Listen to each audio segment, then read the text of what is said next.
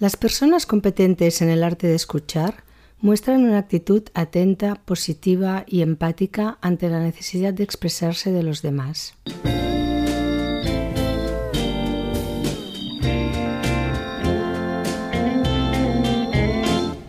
Hola, ¿cómo estáis? Soy Josefina Llargués, bienvenidos a mi espacio de salud, un podcast dedicado al bienestar.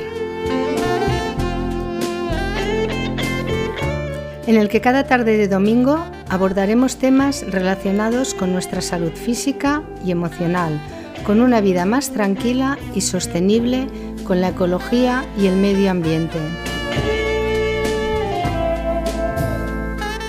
Un espacio en el que tampoco faltarán entrevistas a personas que tienen mucho que decir y que aportar en estos ámbitos. Espero que lo disfrutéis. Hablar y escuchar son dos habilidades interrelacionadas. Desde el momento en que nacemos, escuchar resulta esencial para nuestro desarrollo. A través de la escucha activa aprendemos y adquirimos el lenguaje. Y de todas las habilidades comunicativas que utilizamos diariamente, saber escuchar puntúa posiblemente entre las más importantes.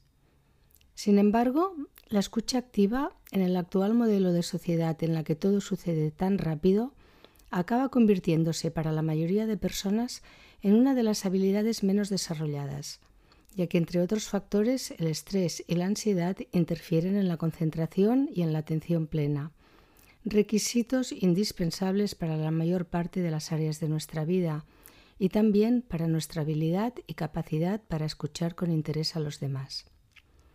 Lo cual es una verdadera lástima, ya que escuchar de forma activa es sumamente importante para nuestro bienestar y el de los demás, porque las palabras de la persona a quien escuchamos no adquieren significado hasta el momento en el que quien las escucha las entiende e interpreta adecuadamente.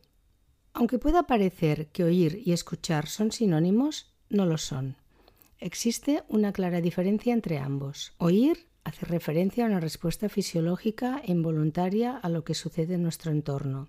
Escuchar, en cambio, es un proceso psicológico, ya que además de oír, comporta también atender a quien nos está hablando, entender lo que nos está diciendo, evaluar lo que nos cuenta y responder en consecuencia. Por ello, las personas competentes en la habilidad de escuchar acostumbran a tener una mentalidad abierta y están interesadas en un amplio abanico de temas les gusta escuchar y conversar y muestran una actitud positiva ante la necesidad de expresarse de los demás. Pero, ¿por qué es tan importante saber escuchar?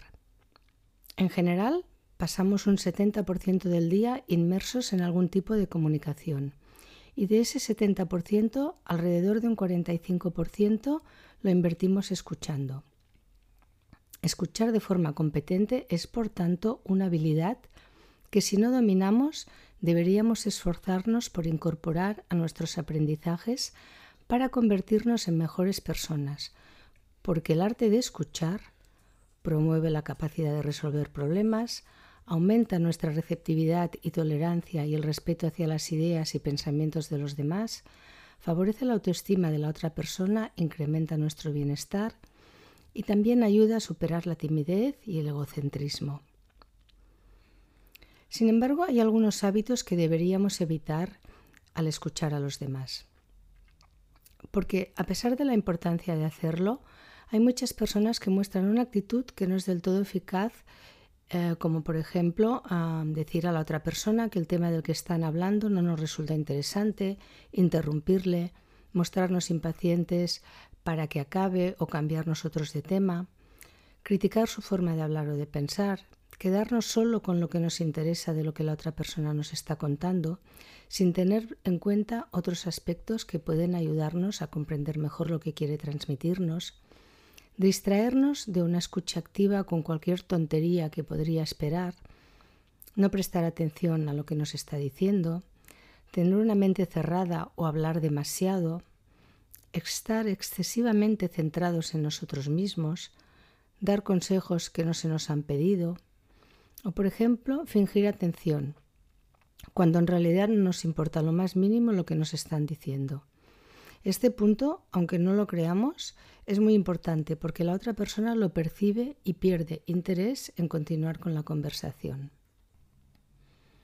No todo el mundo sabe escuchar con atención plena, pero aunque no siempre es fácil, todos podemos aprender hasta convertirlo en un hábito absolutamente natural, porque las habilidades para escuchar también se entrenan y dicen mucho de nuestra inteligencia emocional.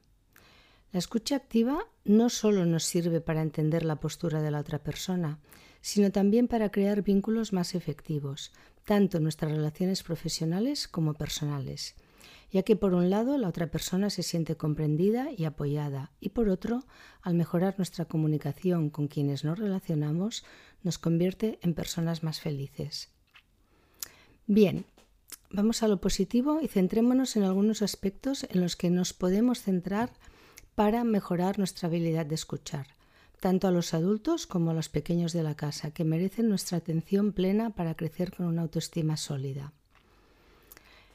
Los puntos que yo considero importantes son, en primer lugar, dejar espacio al otro para que hable y se explique con calma. Si no tenemos tiempo en ese momento, es mejor buscar un tiempo de calidad en otro momento del día para dedicárselo. No interferir en lo que la otra persona está diciendo hasta que haya finalizado mostrar empatía hacia lo que nos cuenta. No interrumpir a la otra persona menos que la conversación así lo requiera. Evitar extraer conclusiones precipitadas sobre lo que nos está contando. Escuchar lo que realmente nos está intentando transmitir y no lo que nosotros creemos que nos está diciendo. Esforzarnos en no emitir juicios internos sobre lo que nos está contando. También controlar la tendencia de hablar de lo nuestro en lugar de escuchar lo que la otra persona en ese momento necesita expresar. Desarrollar una actitud positiva y empática para entender lo que le sucede. Aportar nuestras ideas o comentarios o realizar preguntas que demuestren nuestro interés. Practicar la humildad y evitar dar lecciones al otro. Algo muy importante, en mi opinión, también es mantener el contacto visual. Cuando la persona que escucha no mira a la otra, la comunicación no es fluida y puede interpretarse como una falta de interés por nuestra parte. También debemos prestar atención a nuestro comportamiento verbal y no verbal. El lenguaje corporal es clave en todo acto comunicativo y dice mucho más de nosotros de lo que expresamos con palabras. Si, por ejemplo, nos sentimos aburridos o incómodos, en general tendemos a cruzar las piernas y los brazos, a desviar la mirada, a mirar el móvil o a mover reiteradamente un objeto con las manos, por citar algunos ejemplos. Este tipo de actitudes pueden desmotivar a la otra persona e interferir en la comunicación.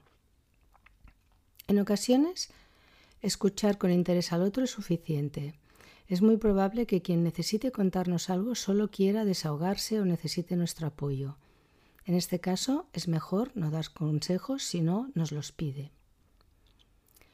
Si hay otras personas presentes, debemos enfocarnos a lo que nuestro interlocutor está diciendo en vez de estar pendientes de lo que sucede a nuestro alrededor. Para que la comunicación fluya, cuando alguien nos está contando algo, es importante que no le interrumpamos continuamente, lo cual implica trabajar el autocontrol, la empatía y la paciencia por nuestra parte. También debemos ser tolerantes, receptivos y flexibles. Aceptar lo que está diciendo el otro no significa estar de acuerdo, sino ponernos en su lugar. De lo contrario, nos convertimos en jueces y perdemos nuestra neutralidad. La escucha activa utiliza refuerzos positivos, con gestos como asentir con la cabeza o repetir brevemente y de vez en cuando lo que tu interlocutor está hablando, esto te ayudará a seguir el hilo de la conversación sin distraerte y hará que la otra persona se muestre confiada sabiendo que estás atendiendo a lo que dice. Si lo vemos necesario, hacemos preguntas sencillas sin interrumpir al otro, para aclarar situaciones puntuales. Las preguntas abiertas casi siempre dan paso a que el interlocutor dé más detalles acerca de lo que está contando y pueda expresar sus emociones, sus necesidades o sus demandas. Y para finalizar, lo más importante en mi opinión, dedicarle nuestra atención plena. Como decía Thich Nhat el mejor regalo que puedes ofrecer a una persona es tu atención. Así pues, si necesitamos mejorar en el arte de escuchar, esta semana puede ser una buena ocasión para empezar a practicarlo. Os deseo una feliz semana.